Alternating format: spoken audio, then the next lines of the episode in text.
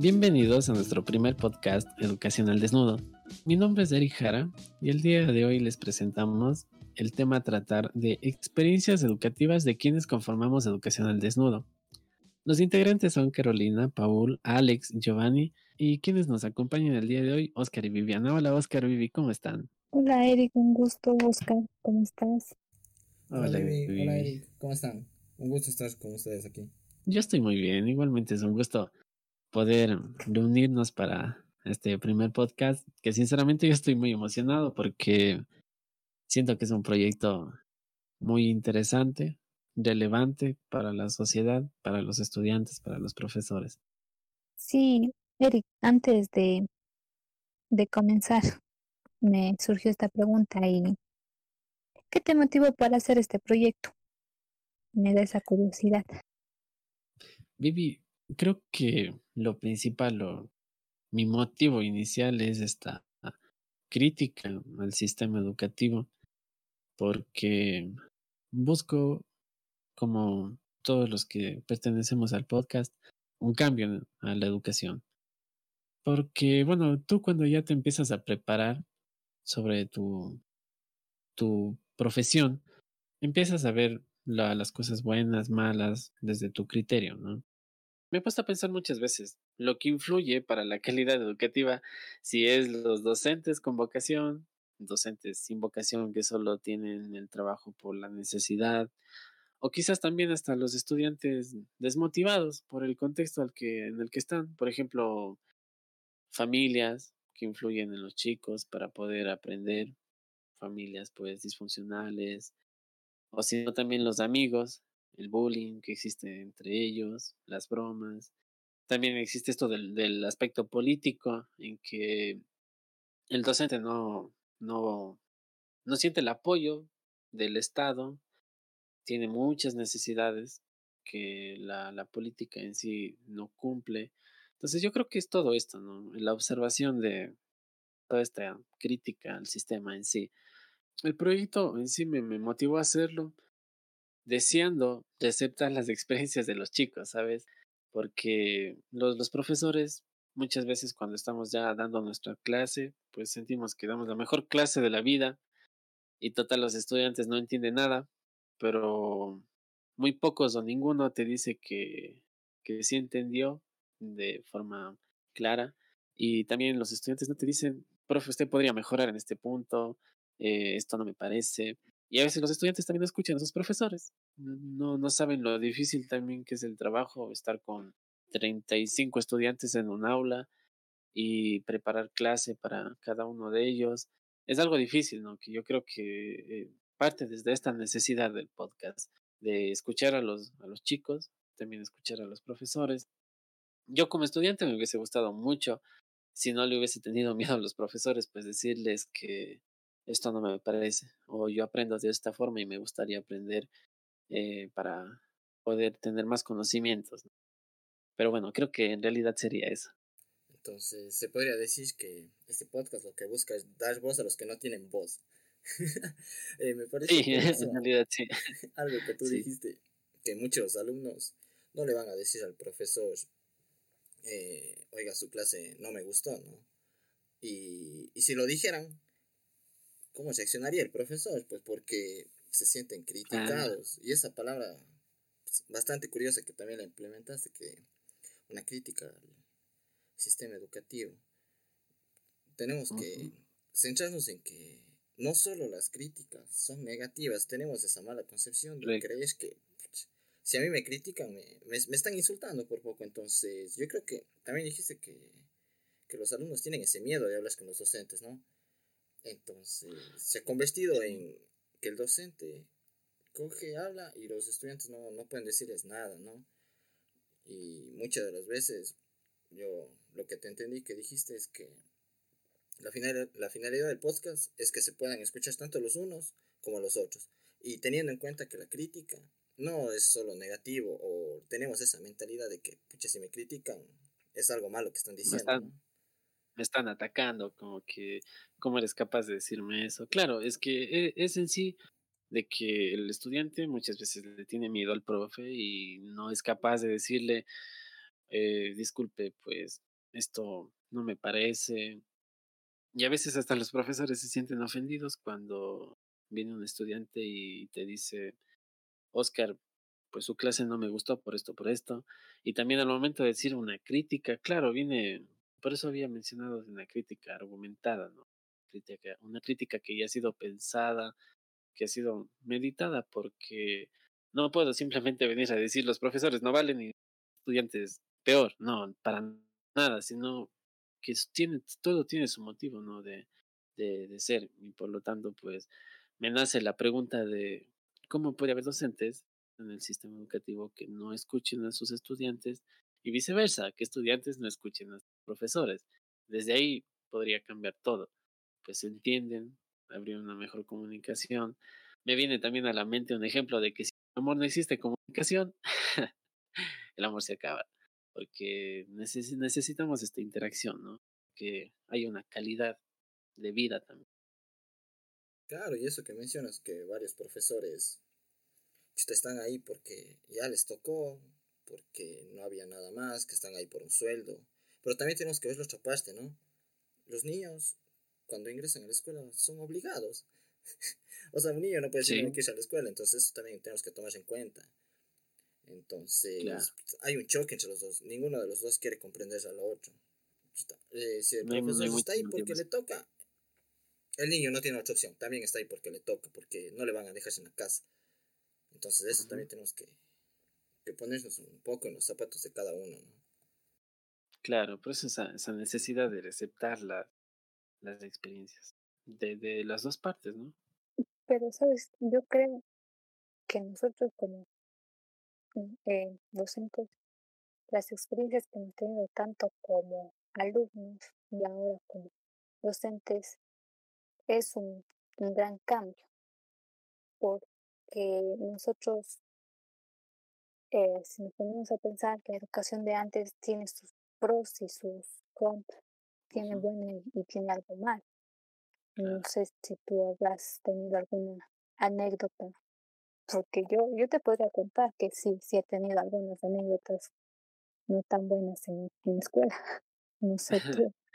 claro, bueno, en realidad creo que sería eso uno de los motivos también que que iniciaron todo esto, porque yo experiencias para, no sé si mala suerte, si tal vez uno muy subjetivo, pero he tenido bastantes experiencias malas con profesores. Eso no quiere decir que todos los profesores sean malos, hay que tener en cuenta eso, ¿no? Pero yo sí, sí tuve muchas feas experiencias, por así decirlo. Por ejemplo, me acuerdo que cuando estaba en la escuela, eh, específicamente en séptimo grado, ya un año antes para el colegio, aquí en el Ecuador.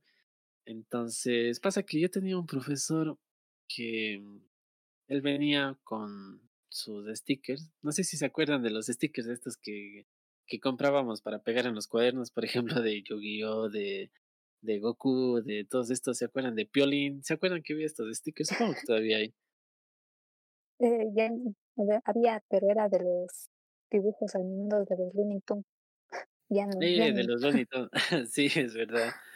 Sí. Sí, en mi casa. eh, una, una señora vendía afuera, había.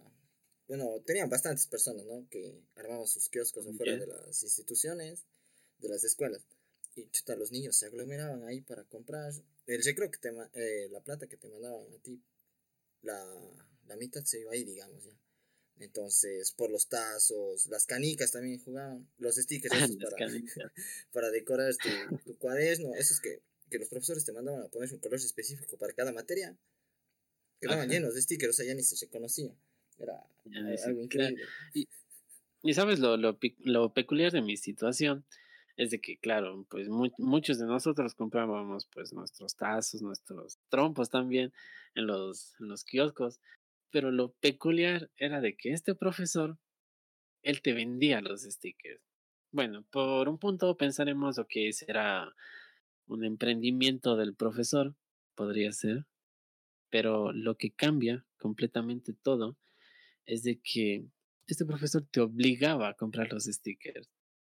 Y, y es algo súper fuerte, ¿no? Que venga un profesor y te, y te obligue. Y tal vez nos preguntaremos ahí de que, o sea, ¿cómo te obligaba? ¿no?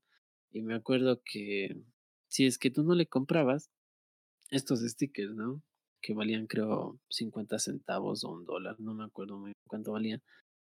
Pero él no te tomaba atención en clases. Si es que tú no le comprabas y querías dar alguna respuesta, tú no, eh, tú no, no, no eras aceptado dentro de, del clima del aula.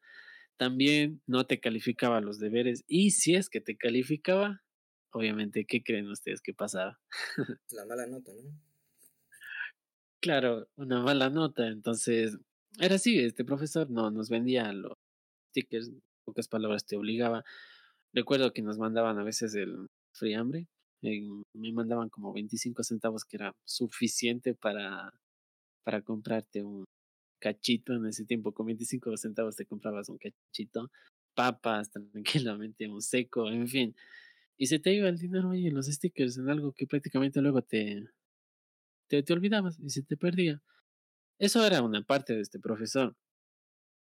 Tiene muchos, tengo muchas experiencias también con, él súper malas, de castigo.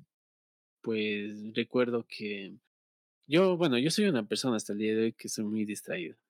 Mientras estudio, mientras leo, soy muy distraído. En la universidad, me acuerdo que, que me gustaba ver los arbolitos, las palomas que iban ahí mientras el profesor de la universidad hablaba, y no creo que eso sea malo, porque me ponía a pensar sobre cosas de la vida, en fin, tantas cosas que uno tiene por pensar que nunca se acaban. Entonces, ¿qué es lo que pasaba con este profesor? Él cogía los marcadores y te lanzaba a la cara si es que tú no atendías y peor aún si es que dabas una, una mala respuesta eh, llegó el punto de, de, de, de pasarme a la nariz, pero lo, lo peor en sí era que una vez cogió el borrador, el borrador que era estos de maderita, no sé si, si, recuerdan estos, poníamos el, el nombre ahí de, del curso y tanta cosa que se ponía ahí. Él cogió el borrador y me lanzó la cara. Puedes creerme, me lanzó la cara. Y bueno, ese es un aspecto muy, no sé, conductual, tal vez. Bueno, yo creo que ahora tal vez lo, lo veo de una manera chistosa porque no me está pasando ahorita, pero cuando niño, pues uno sufre, ¿no? Uno sufre este tipo de, de agresiones que tal vez eh, si le, le contabas a tus papás o, bueno, en fin, podían pasar muchas cosas que tú como estudiante podías salir perjudicado en realidad por la autoridad del profesor. Entonces pasaba eso. Yo era no, no era un estudiante que siempre sacaba buenas notas en realidad siempre sacaba malas notas, era un pésimo estudiante para ojos del sistema educativo. Y recuerdo que una vez este profesor llegó al punto de decirme que no valgo nada, así, literal, que no valgo nada. ¿Qué fue que pasó? Pues tenía, no recuerdo muy bien si era un trabajo, una prueba que, que, que había sacado malas notas en realidad. Y pasa que una vez no presentó el deber Y creo que este, este, este profesor ya estaba cansado de que no haga los deberes, pero creo que no era porque no, no, no, no me gustaba, sino porque no podía. Entonces, esta vez, sinceramente, me olvidé de, presentar el deber. El profesor me dijo, me llamó al final de, clase, después de cuando inició el recreo, y me dijo, Eric, ¿qué te pasa? Que yo ya estoy a punto de, de irme a la vida del colegio y que no voy a llegar a, ser nadie en la vida si es que sigo sin hacer los deberes. Me dijo, porque tú ahorita en la escuela no vales nada. Así.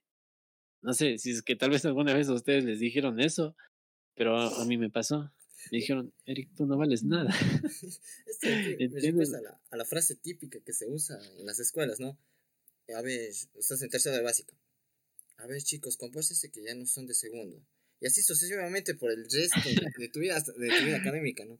Estás, estás en séptimo de básica, chicos, ustedes dense cuenta, ya están yéndose al colegio, ya, ya, tienen, ya son prácticamente jóvenes, y en el colegio, cuando te vas a graduar, ustedes ya van a pasarse a la universidad, ustedes ya son unos chicos, entonces, qué bestia, ¿no? sí, en realidad siempre pasa eso, ¿no? es verdad. Y bueno, no sé, tal vez yo sí era inquieto, tal vez por esta, esta idea de, de, de distraído, pero capaz que hasta pude aprender más siendo distraído que sentado ahí escuchándole al profe y lanzándome marcadores cada vez que no atendía. Ojo, con eso no quiero decir que todos los profesores, pues nuevamente, insisto, sean así, no, para nada. No quiero hacer quedar mal a, a mi misma profesión, para nada. Pero tuve este profesor, ¿no? Que, que ahora en realidad yo me pongo a pensar y, e insisto, parece un poco chistoso ahora, sí, en la posición ya de, de adulto, pero de niño no. O sea, ¿qué problemas me pudo haber causado si yo me hubiese quedado hasta el día de hoy, pues en ese odio hacia el docente? No lo sé. Pues, pues bueno, en realidad creo que todos hemos tenido feas experiencias que ahora, pues sinceramente me duele mucho recordarlo. Pero, pero bueno, no sé, tú, Vivi, por ejemplo, tendrás también tus experiencias, ¿verdad? Yo sí tenía experiencias, pero malas, pero era ahorita chiste. Este, en la escuela, eh, mi escuela era solo de mujeres. Mm, yo tengo una mala manía hasta el día de hoy de sentarme sobre las piernas. Mira, me siento sobre las piernas, pero me siento lo más cómoda. La profesora Es decir, o sea, pones tu, tu- tus piernas en- encima de la silla y te sientas sí, sobre tus piernas. sobre mis piernas, mira. O sea, yo no toco el piso ah, con ya, mis piernas, me siento en mi ah, ya, pero me siento cómoda, Y yo, en realidad es súper cómodo, pero yo no puedo porque tengo, soy muy alto. Chévere, Vivi, claro, si no, interrupción. metía las, las piernas en el, en el cajoncito donde se guardaban los cuadernos, Ah, ese es un clásico, es verdad. ya. O sea, era delgada tipo, y daba, pero me sentía demasiado cómoda. Claro, Pero imagínate, una, una profe me habló enfrente de todo el curso y además de hablarme, tenían una mala costumbre de darnos el- eh, con el anillo níquel fosforito, raspar. Pero esos anillos eran como de con piedra, como los de compromiso. Y Entonces, yo, o sea, me dolía y además de que me dolía, me daba vergüenza porque decía que una, una mujer no puede sentarse de esa manera, que una mujercita tiene que poner los pies sobre el suelo y bien cerraditas las piernas. Pero yo no, o sea, yo no abría las piernas tampoco para decir, pero, o sea, se expresaba de esa manera, que una mujer debe de tener, de estar en su puesto, que solo un hombre puede, puede por poco sentarse como él quiere, una mujer no. O sea, yo me quedaba como que, o sea, no sé, mi tonto pensamiento de niño, decía, tal vez tenga razón. Y, y, o sea, date cuenta de que eso que tal vez quisieron corregirme, no, no lo puede, no lo, no pudieron, porque hasta el día de hoy yo, yo no puedo sentarme correctamente. O sea, hay casos en donde ya te toca sentarse, pero no tienes esa comodidad como te, como quieres tú. Asimismo, este, tenía o cogí otra manía de que yo escribía todas las L's, la I, así los que tengan palitos las letras, eh, a escribir con la regla. Y me atrasaba en la materia. Y uno de esos días la profe decide revisar si estamos al, al día. Y yo me había atrasado. Y Dios mío, eso fue lo peor. Me, me habló, me enfrente de todas, me dijo que niño, usted cómo va a ser posible de que escriba de esa manera, si usted ya tiene que escribir bien, no tiene que utilizar, o sea, me trató o sea, de una fea, fea manera, como, o sea, tonta, ¿cómo vas a escribir así ya? Pero no, no me dijo esas palabras ya. Y así mismo aplicó el anillo y me dijo, no se escribe de esa manera. Y yo, o sea, con vergüenza, no lloré, pero sí me daba vergüenza. Y es entonces como llegaba, yo le decía a mi mami, mi mami decía, pero vos mismo tienes la culpa. Y así Mm, mismo entra esa, esa, esa duda de, no sé, ¿estará bien? Tal vez sí esté bien porque me querían corregir un, un mal hábito que, que tal vez tenía una, una mala letra o escribían que todo sea en orden, porque según cómo escribes también te, te caracteriza. Entonces a mí me gustaba tener así todo, todo en orden. Entonces yo no sé si eso era un mal hábito o me querían corregir para que yo tenga, para escribir bien. ¿Ya? No, o sea, sí agradezco el día de hoy porque me, me, corrigieron bastante, pero creo que había otros modos de hacerme de ver de, que no se escribe con las reglas. Claro. Bueno, también ahí entra este, este punto, no sé, de ustedes que piensen de la normalidad, ¿no?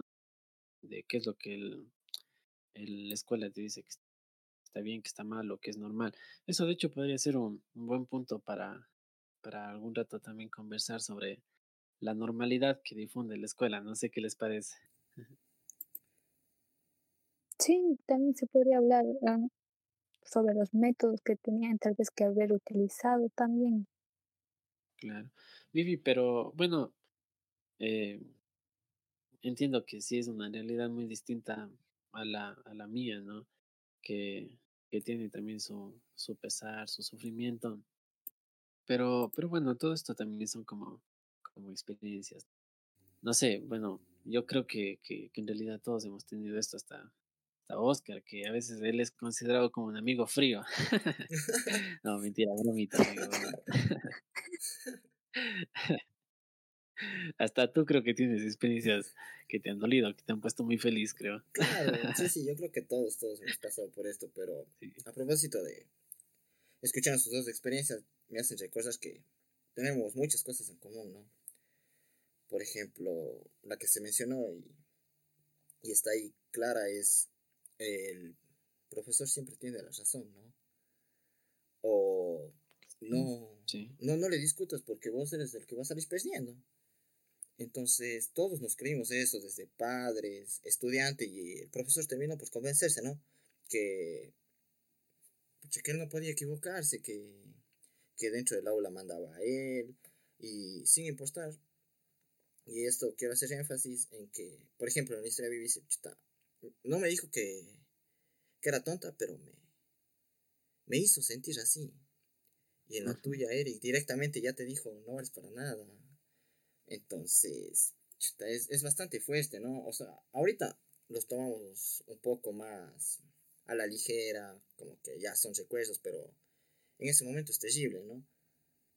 Claro, a veces ya, o sea, como, como profe, ya cuando das clase, te pones a pensar, ¿serías capaz de, de hacer lo mismo a tus chicos ahorita? ¿Serías capaz de volverles a hacer lo que a ti te hicieron?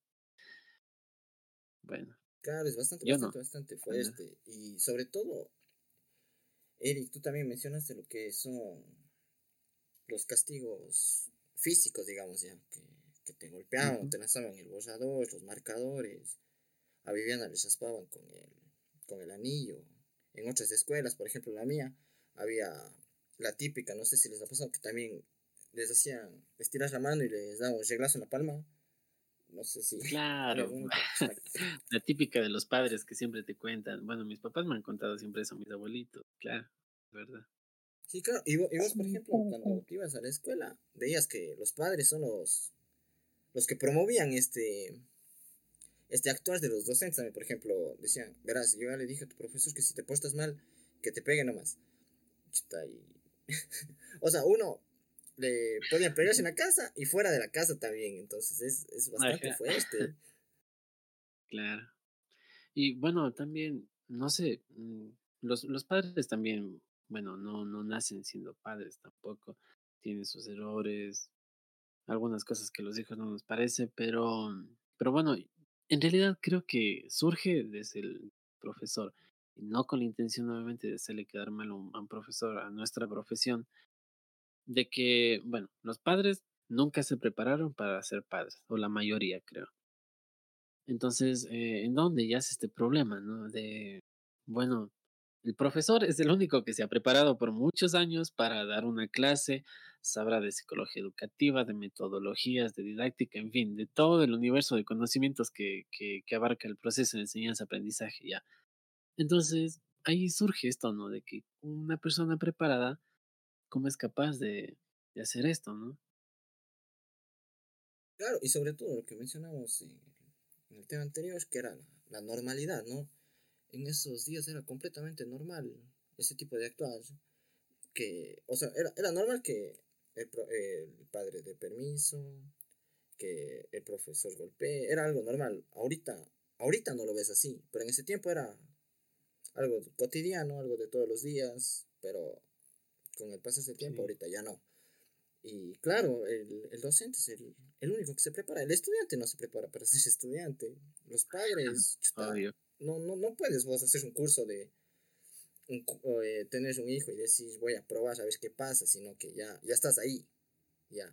ya No, no, pudiste, no tuviste tiempo de prepararte. Claro que puedes tener unas expectativas, digamos, pero el rato del rato es completamente distinto. Oscar, permíteme preguntarte.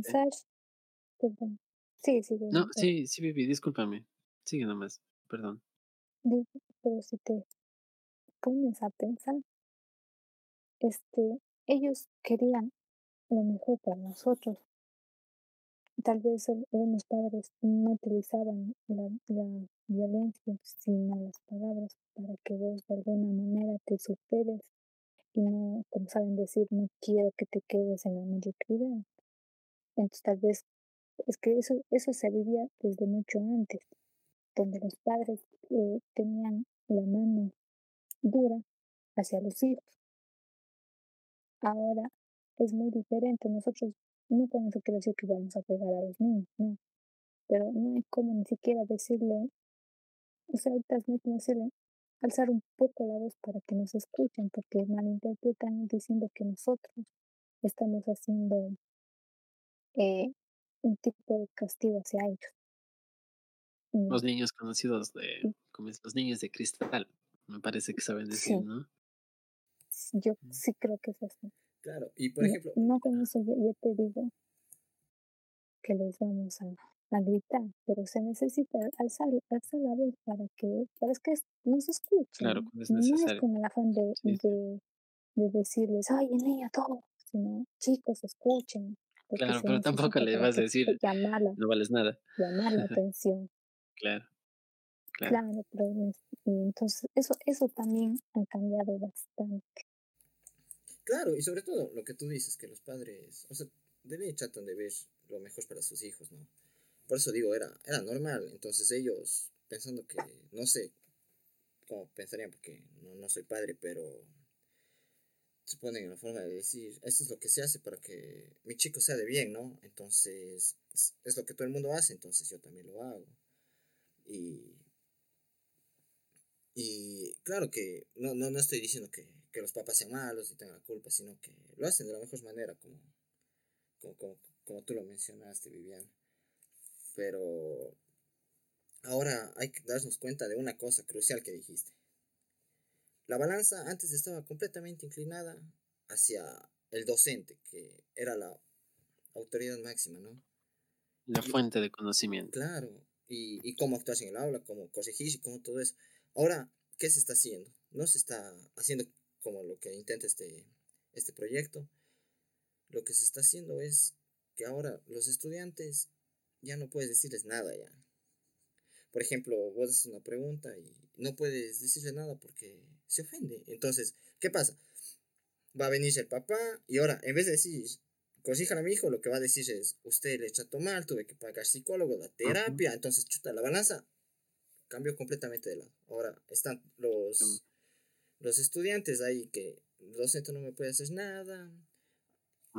Entonces, tampoco ese es el camino, ¿no? O sea, creo yo. De... Claro, y ahí lo, lo mejor sería pues que la balanza sea equilibrada, pues, ¿no?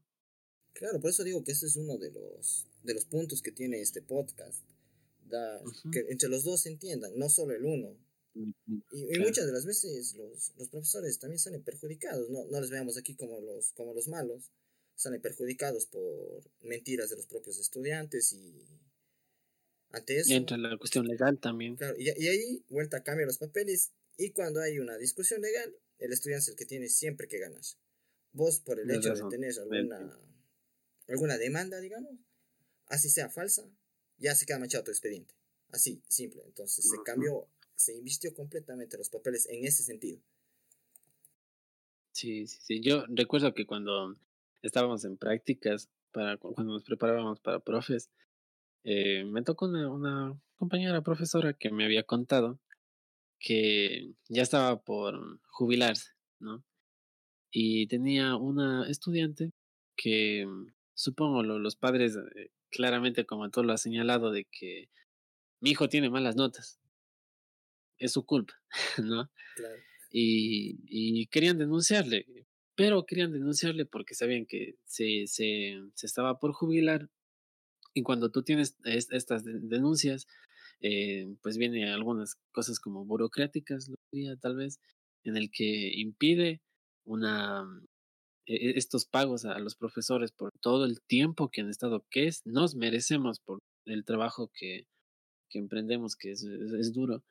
Entonces, bueno, a veces los estudiantes también pues lo hacen por maldad, ¿no? Pero quizás lo hacen por el desconocimiento, por la, porque no han encontrado todavía la importancia de la educación, porque claramente te educan, pues siempre te dicen, la otra vez cuando hablábamos, recuerdan, que mm, te educan para que seas un profesional, un doctor y todo esto, pero no te educan tu ser, no te educan tu esencia ni nada de eso. Entonces, a veces es por el desconocimiento de parte y parte, ¿no?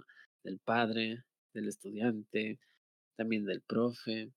Entonces, es un, es un conjunto de, de relaciones que, que vienen a afectar a todos prácticamente.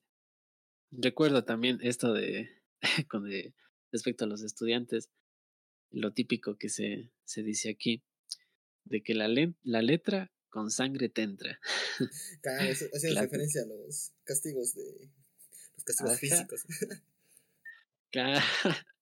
Por ejemplo, yo no, no, ni, ni es por hacerles quedar mal a mis padres ni nada, o sea, me han dado todo, absolutamente lo que he necesitado para mi ser, para mi esencia.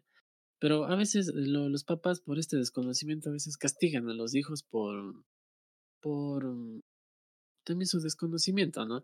Recuerdo que, bueno, mi, mis papás no, no me castigaban en, sí, pero me hablaban porque yo llave escribía con la Y, no, eh, escribía con la doble L y mis papás me decían que escribía con la Y. Y luego como que pasaba eso, ¿no? Pero no, no, no les acuso, no digo nada, pero a veces es esta, esta, esta ignorancia, este tipo de cosas que, que, bueno, más bien ahora hay que tomar como reflexión, como profundizar en esto para, para cuando estemos con los padres de familia, decir, pues ustedes también sean meticulosos, cuestionense de lo que saben, ¿no? Si es que lo que estoy enseñando a mi hijo está bien, ¿no? Claro, imagínate el estudiante en esa contradicción. A ver, si mis papás me dijeron esto, ¿no? Y viene el profesor y me dice esto. ¿A quién hago caso?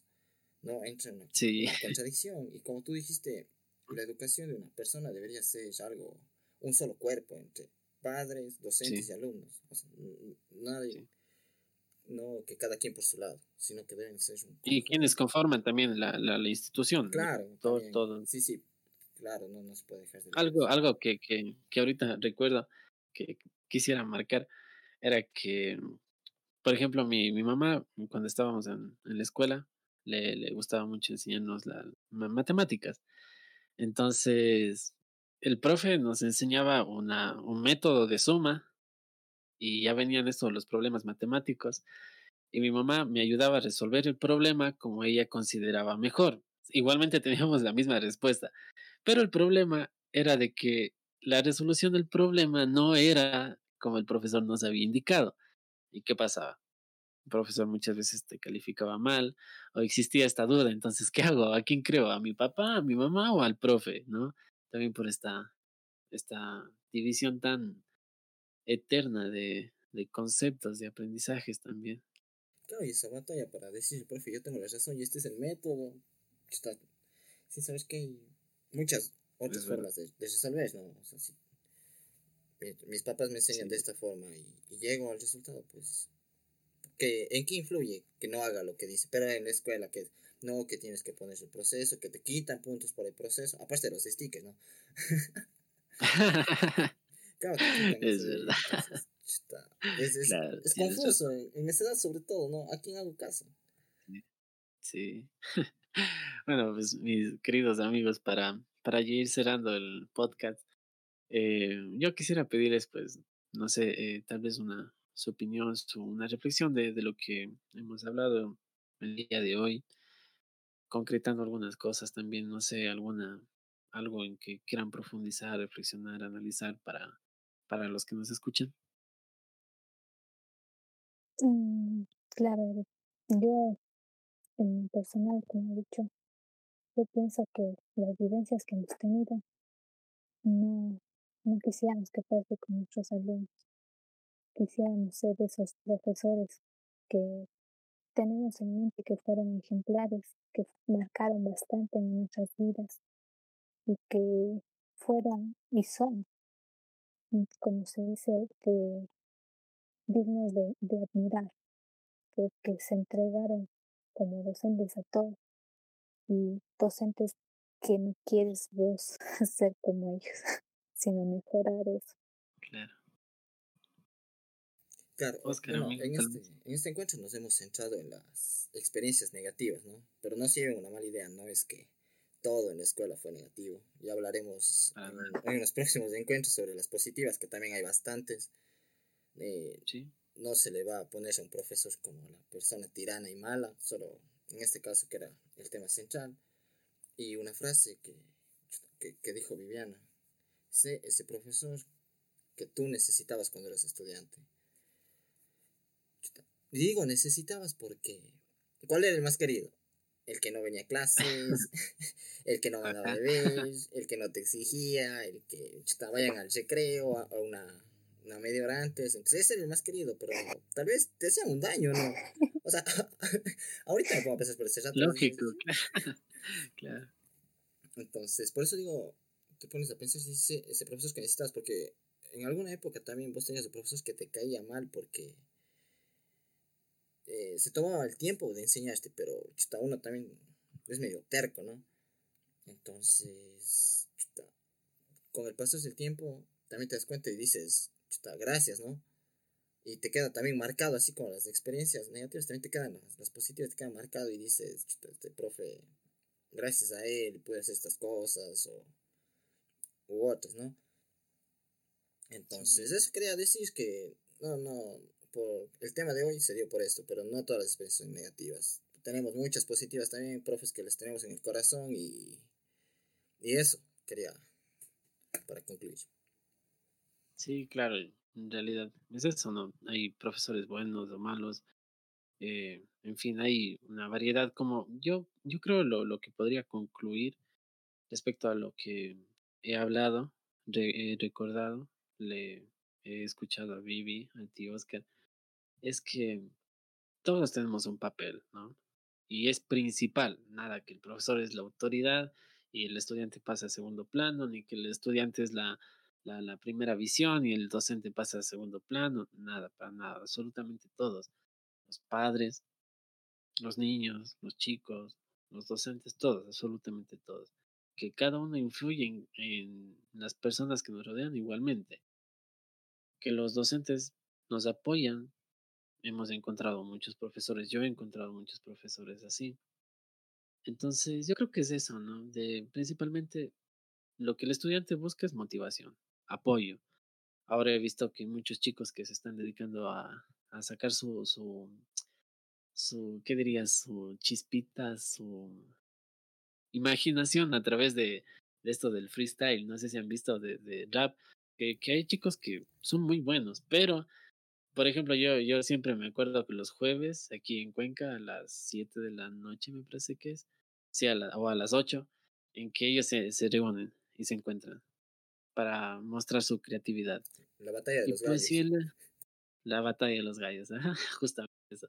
Y hay buenos chicos, o sea, chicos que tienen talento y chicos que recién están aprendiendo, aprendiendo que van a llegar a, a tener un buen talento. No digo que haya más talentos que otros, absolutamente todos son buenos son tener el valor de pararte ahí y, y, cantar enfrente de todos, de improvisar, pues ya ahorita improvisando me hago la foca. Entonces es, es una habilidad de los chicos.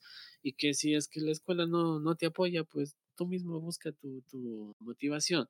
Si es que el, el alumno no, no viene donde ti, querido amigo profesor, pues búscale al alumno, ¿no? Entonces es toda esta interacción de, de dar y, y sin esperar de recibir algo. Les agradezco mucho a todos y les invito a que nos sigan en nuestras redes sociales. En Facebook estamos como Educación al Desnudo, en YouTube, en Twitter, en Anchor FM y también en Spotify. Les agradecemos un abrazo a todos.